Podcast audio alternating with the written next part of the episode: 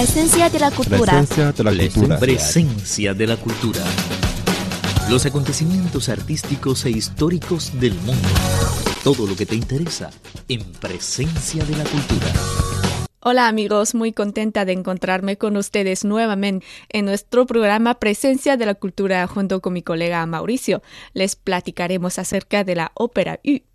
Hola amigos, soy Mauricio Percara. Como saben ustedes, las óperas locales representan el espíritu del pueblo chino en cada provincia. Yu es la denominación abreviada que designa la provincia de Henan en China. Es decir, la ópera Yu es la más representativa entre las óperas locales de la provincia de Henan. La ópera Yu se llama también el Pangzi de Henan o el Grito de Henan, dos denominaciones que se deben a la alta tonalidad de los cantos de esta ópera. Como en la parte occidental de esta provincia abundan los accidentes montañosos y los actores rurales de la ópera solían levantar escenarios al pie de las colinas, llamaban este tipo de representaciones gritos al pie de los montes. La ópera Yu es el nombre oficial que empieza a usarse con la fundación de la República Popular China.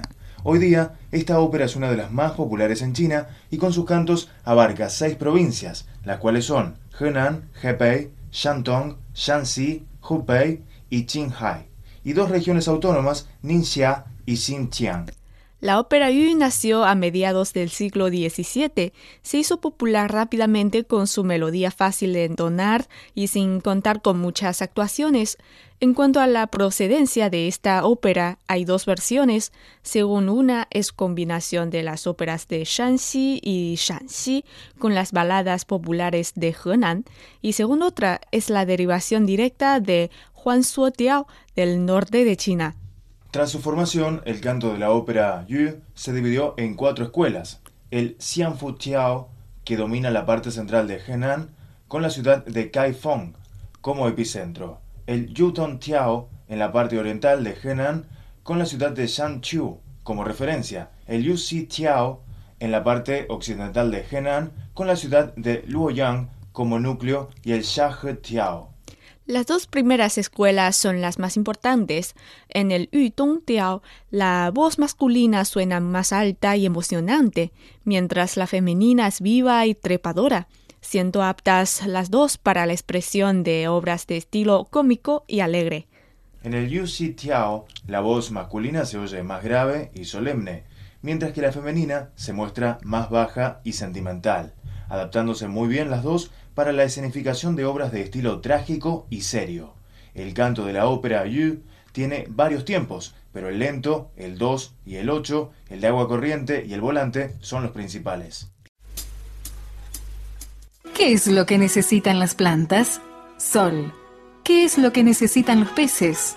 Agua. ¿Qué es lo que necesitamos nosotros? Una vida colorida con música, con sol y con amor.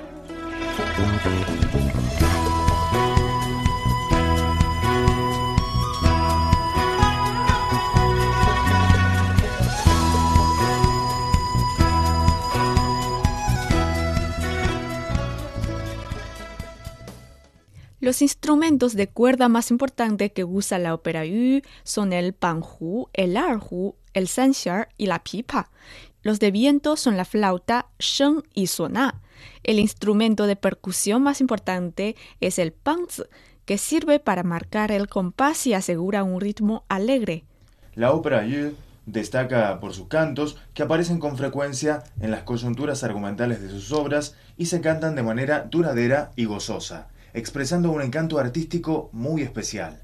La peculiaridad de esta ópera está, primero, en su canto emocionante y varonil, de modo que es perfecta para la expresión de obras con temas grandiosos y sentimientos impresionantes. En segundo lugar, esta ópera tiene un fuerte color local, muy propio de su provincia, sencilla, sin ostentación alguna, natural, muy apegada a la vida real de la gente popular. Por último, los argumentos de sus obras llevan un ritmo de desarrollo acelerado y están llenos de contradicciones, de historias completas y personajes de temperamento crudo y abierto. Bien amigos, creo que ya hablamos mucho de la ópera. Pero no se vayan porque los próximos programas serán aún más divertidos. ¿Qué tal amigos? ¿Cómo les va? Están escuchando el programa Presencia de Cultura. Pintura, música, cine, cuentos, leyendas. Aquí todo lo hay. Un mosaico de la cultura.